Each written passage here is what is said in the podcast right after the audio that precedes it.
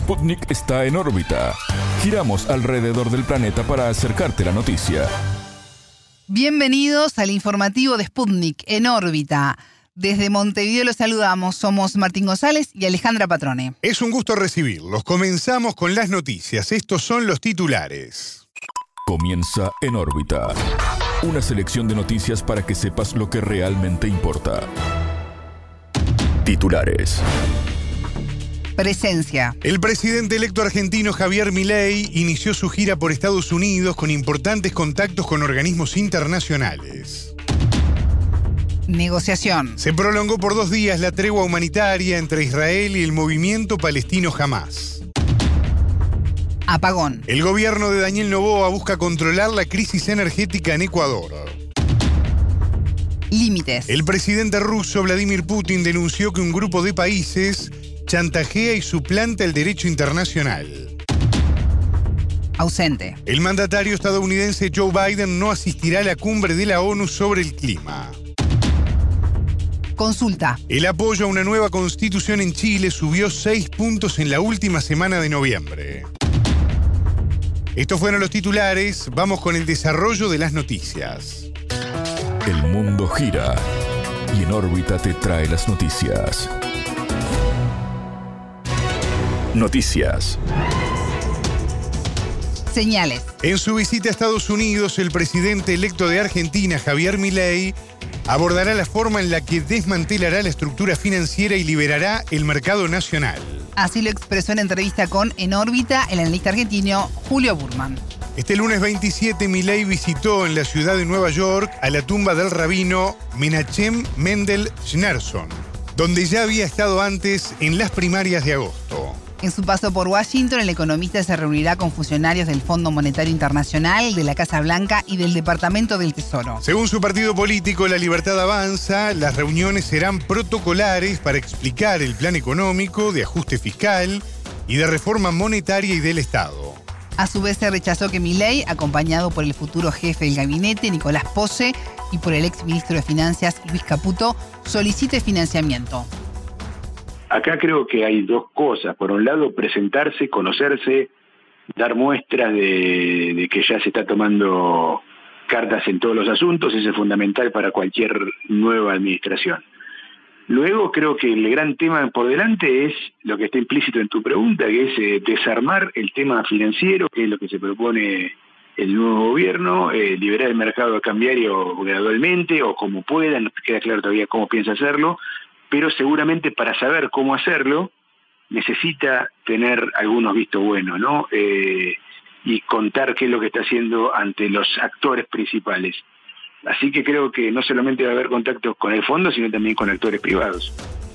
En otro orden, el presidente electo anticipó que llamará al Congreso a celebrar sesiones extraordinarias para tratar un paquete de leyes que considera claves. El líder de la Libertad Avanza advirtió que su ejecutivo no esperará a marzo, mes de inicio de las sesiones ordinarias del Parlamento, para resolver los problemas. Milei valoró la muñeca financiera, dijo, de Luis Caputo en relación con la posible futura gestión de la economía de Argentina. Ante el mensaje del político, Burman apuntó que el exministro de Finanzas del gobierno de Mauricio Macri tendrá un rol importante en el equipo económico. No sé si de ese puesto, pero sí de que va a tener alguno o, va a tener una función. Creo que es, una confirmación segura de eso. Después, el puesto me parece que es, te diría, secundario, porque en la Argentina de hoy, estar a cargo de Hacienda, del Banco Central, me parece, o, o de algún puesto específico vinculado a finanzas, que todavía no está en el organigrama, son como casi lo mismo, ¿no? El tema es quién se va a hacer cargo de tratar de desarmar la, la, la, bomba financiera que tenemos, ¿no? Y eso se puede hacer de varias funciones. Pareciera que él está dando lugar para esa función. A nivel regional, Milei invitó al mandatario brasileño Luis Ignacio Lula da Silva a su investidura y se pronunció a favor de fomentar la cooperación bilateral. En diálogo con Radio Mitre, la futura ministra de Exteriores, Diana Mondino, desmintió que pueda ser difícil el vínculo entre Lula y Milei. Más bien es todo lo contrario, afirmó. El analista argentino Eduardo Martínez se refirió a la relación entre los jefes de Estado.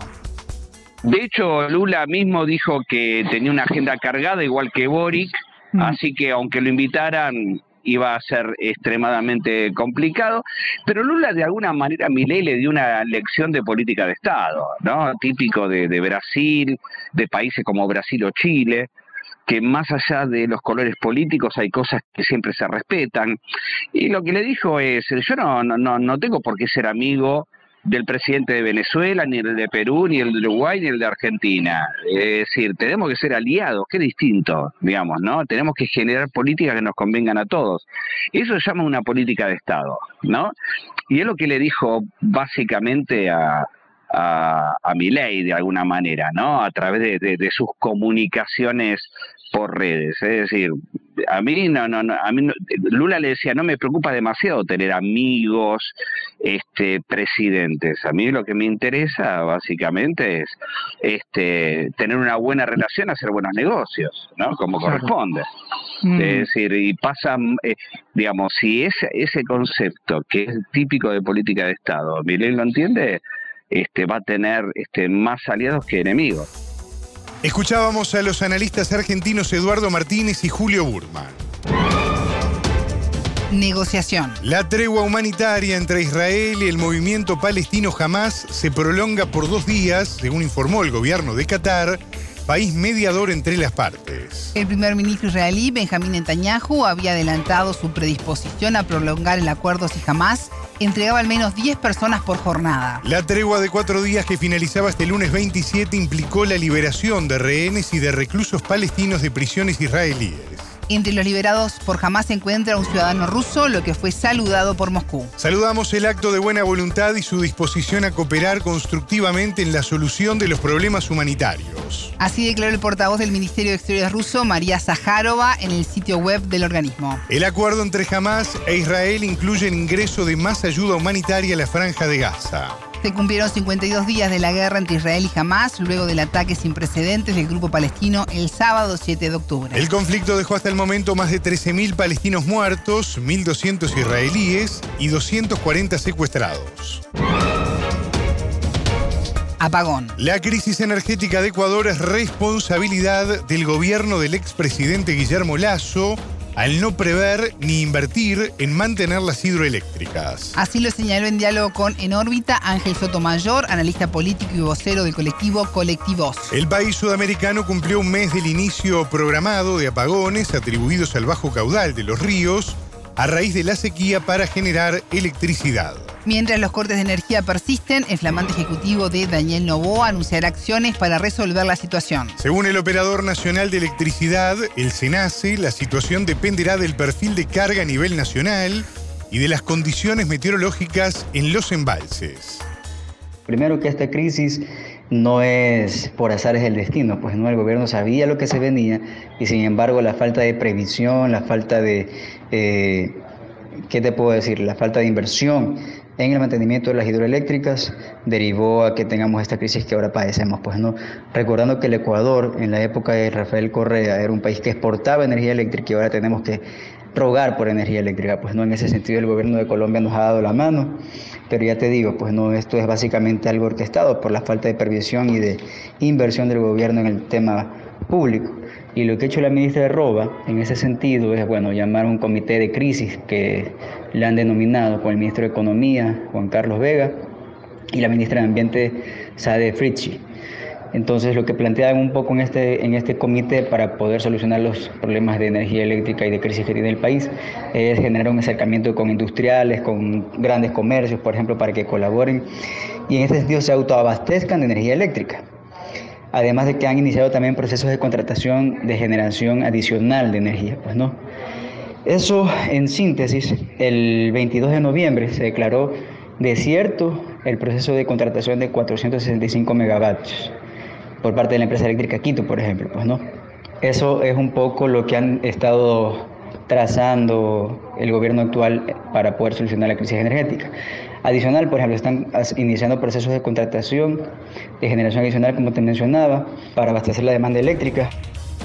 El Ministerio de Energía y Minas informó del inicio de los procesos de contratación de generación adicional para abastecer la demanda local. La cartera precisó que gestionará con el Ministerio de Economía los recursos necesarios para cubrir el déficit ocasionado por los altos costos de generación durante el año. El gobierno buscará a su vez la cooperación del Banco Interamericano de Desarrollo, BID, y del Banco Mundial para ejecutar proyectos de eficiencia energética. El analista se refirió al objetivo de Quito en minimizar el impacto de la crisis actual. Sus prioridades están en atenuar la crisis, porque en el tiempo que tiene es muy difícil decir que va a resolver los problemas, pues no, del Ecuador, los problemas de la crisis energética, económica, social, política. Es complicado, pues no. Entonces lo que se está haciendo es generar acciones que permitan atenuar, disminuir los efectos de, de las crisis que nos deja Guillermo Lazo. En tanto, el presidente Novoa presentó a 21 nuevos ministros. En órbita también consultó al periodista ecuatoriano Juan Carlos Cabezas. El entrevistado se refirió a la ausencia de la vicepresidenta Verónica Abad en el acto protocolar. Entre Novoa y Abad se ha puesto un mundo de distancia, ¿no? La quieren mandar a Israel, a Tel Aviv, como enviada de la paz, lo cual es un absurdo. Me parece muy cómodo a mí la posición personalmente ¿no? del presidente Novoa, porque él debe hacerse cargo de su vicepresidenta y ya tiene una desconfianza, tiene una, necesidad de, de, verla fuera del gabinete, quiere definitivamente sacarla del gabinete, sacarla de sus colaboradores por temas que se desconocen. O sea, sobre esto solamente hay rumores. Eh, aparentemente ella habría conversado con otra operadora política conocida aquí como es María Paula Romo, que fuera ministra de Lenín Moreno. Es una versión, la otra es que haya usufructuado de fondos de campaña, es otra versión. El asunto es que no quieren tenerla cerca. Sin embargo, mandarla allá a Israel, todo me parece un despropósito absoluto. Pero bueno, Vamos a ver qué pasa, yo creo que no va a ir. Y se presentan algunas dudas, ¿qué va a pasar cuando el presidente tenga necesidad de irse a la reelección, si es que lo hace? ¿A quién entregar el poder? O sea, si esto se va a resolver pronto, a mi criterio, y van a nombrar una nueva vicepresidenta, una vez ella deje el cargo o la voten del cargo, pero no, no se va a quedar. O sea, esto es un asunto de, aparentemente un camino de ida únicamente es el que le espera a la vicepresidenta Abad. Escuchábamos al periodista ecuatoriano Juan Carlos Cabezas y antes a Ángel Sotomayor, analista político y vocero del colectivo Colectivos. Límites. El presidente ruso Vladimir Putin declaró que un grupo de países acostumbrado a dominar el mundo chantajea, presiona y suplanta el derecho internacional. Según el mandatario, esta política provocó tanto la crisis en torno a Ucrania como la escalada trágica del conflicto palestino-israelí. Sin embargo, Putin indicó que se está formando un nuevo sistema de relaciones internacionales más justo y democrático a nivel mundial. El líder ruso volvió a criticar el modelo de globalización vigente, formado en gran parte por los países occidentales y en su propio interés. Este modelo ya se agotó y hoy transita una crisis profunda, apuntó. Por su parte, el canciller ruso Sergei Lavrov aseguró que la nación no tiene planes de conquista con los que asustan desde Occidente. El diplomático se refería a los dichos del jefe del Pentágono, Lloyd Austin, quien declaró que si Estados Unidos no apoya a Ucrania, Moscú vencerá y agredirá a países limítrofes. En octubre, Putin declaró que la contraofensiva a Kiev fracasó, dejando más de 90.000 pérdidas desde junio. También sostuvo que Rusia avanza con calma hacia los objetivos de su operación militar especial iniciada el 24 de febrero de 2022. Entre las metas se destaca la desmilitarización y desnazificación del ejército ucraniano y auxiliar a la región del Donbass ante las agresiones de Kiev. En tanto, continúa el debate en el Congreso estadounidense sobre la aprobación de un paquete de ayuda para Ucrania e Israel antes de fin de año. La Casa Blanca pidió al Congreso 105 mil millones de dólares. La Cámara de Representantes, controlada por los republicanos, aún no ha considerado la petición. De acuerdo con el congresista republicano Michael Turner, el obstáculo era la política del gobierno sobre la situación de seguridad en la frontera con México ausente. El presidente de Estados Unidos, Joe Biden, no asistirá a la COP28, la cumbre de Naciones Unidas sobre el clima. El evento se realiza en la ciudad de Dubái, Emiratos Árabes Unidos, del 30 de noviembre al 12 de diciembre. La participación del país norteamericano en el evento será dirigida por el enviado del clima John Kerry. En estas últimas semanas, la agenda del mandatario demócrata se enfoca en la guerra entre Israel y el movimiento palestino Hamas. A su vez, Biden atiende la interna de su partido demócrata a menos de un año de las presidenciales, donde buscará su reelección.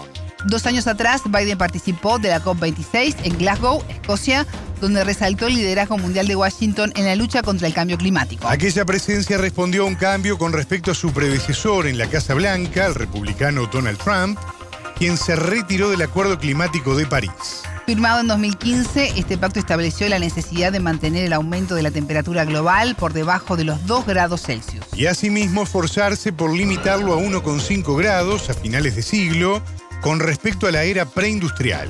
Para cumplir la meta se necesitan acuerdos mundiales para rebajar entre el 28 y el 42% las emisiones de aquí al año 2030 según señala Naciones Unidas. Desde su asunción en enero de 2021, Biden prioriza el clima a nivel nacional con la llamada Ley de Reducción de la Inflación.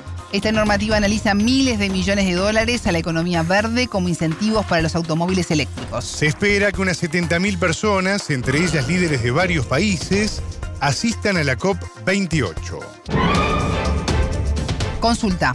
La opción de aprobar la nueva constitución de Chile subió seis puntos desde la tercera a la cuarta semana de noviembre. En cambio, la de rechazo bajó tres puntos, de 49 a 46%, de acuerdo con la encuesta Plaza Pública CADEM. La nueva Carta Magna se plebiscitará el domingo 17 de diciembre, aunque el sondeo revela un 16% de indecisos. Es la segunda vez que los chilenos votan una nueva constitución. La primera fue en septiembre del 2022, cuando fue redactada por una convención ciudadana. Tras el rechazo, los partidos políticos acordaron un nuevo proceso a través de un órgano de expertos y de un Consejo Constitucional con representantes de los partidos. Los sectores de derecha obtuvieron la mayoría, por lo que el nuevo texto, al reflejar tal postura, es cuestionado por partidos de izquierda y organizaciones sociales. En órbita conversó con el cientista político Danilo Herrera, afiliado al movimiento en contra de la nueva constitución. La derecha decía, bueno, tenemos que hacer un texto que nos una como país y no que sea identitario de izquierda, así que hagamos otro proceso constitucional.